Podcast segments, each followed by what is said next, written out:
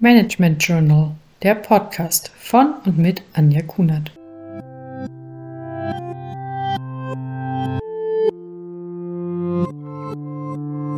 Hallo, in dieser Folge spreche ich darüber, ob es nötig ist, dass jede Führungskraft eine Personal Brand entwickelt. Dazu kläre ich zunächst die Definition des Begriffes und führe anhand von Beispielen die Bedeutung einer Personal Brand aus. Unter der Personal Brand versteht man den Aufbau einer Personenmarke. Durch verschiedene Strategien wird die eigene Person vermarktet. Individuelle Persönlichkeit, Kompetenzen und Erfahrungen stehen im Fokus. Wieso sollte man als Führungskraft Zeit investieren, um die Personal Brand aufzubauen? Qualifikation, Kompetenz oder Erfolge können so dargestellt werden.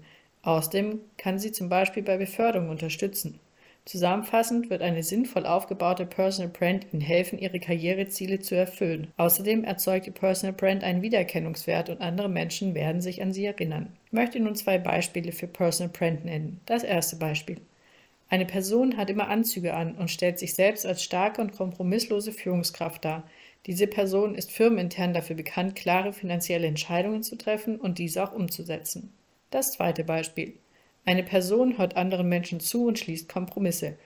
Diese Person ist außerdem unternehmensinterner Coach und postet auf LinkedIn viel zum Thema Coaching und mentale Gesundheit. Dass diese Menschen so handeln, bedeutet noch lange nicht, dass dies auch ihr Charakter ist. Sie verfolgen zunächst nur ihre Personal Brand. Der erste Schritt zur Personal Brand ist, dass Sie klären, für welche Themen Sie stehen wollen. Wollen Sie dafür stehen, dass Sie eine Expertin auf einem bestimmten Themenfeld sind oder dass sie für wichtige Themen wie Innovation, Nachhaltigkeit oder Inklusion stehen? Oder wollen sie zeigen, dass sie gerne unternehmensübergreifende Strategien erarbeiten? Wichtig ist, dass Sie das für sich definieren und auf dieses Ziel hinarbeiten. Sie sollten außerdem bei Kommunikation auf Plattformen wie LinkedIn oder Xing oder firmeninterne Plattformen dafür sorgen, dass Sie Ihre Kommunikation auf diese Themen beschränken. Außerdem sollte auch Ihrem Netzwerk bekannt sein, für welche Themen Sie stehen. Aus meiner Sicht ist es wichtig, dass Sie darauf achten, dass Sie in sich schlüssig kommunizieren und sich lieber auf wenige Themen konzentrieren und dazu klare Aussagen treffen.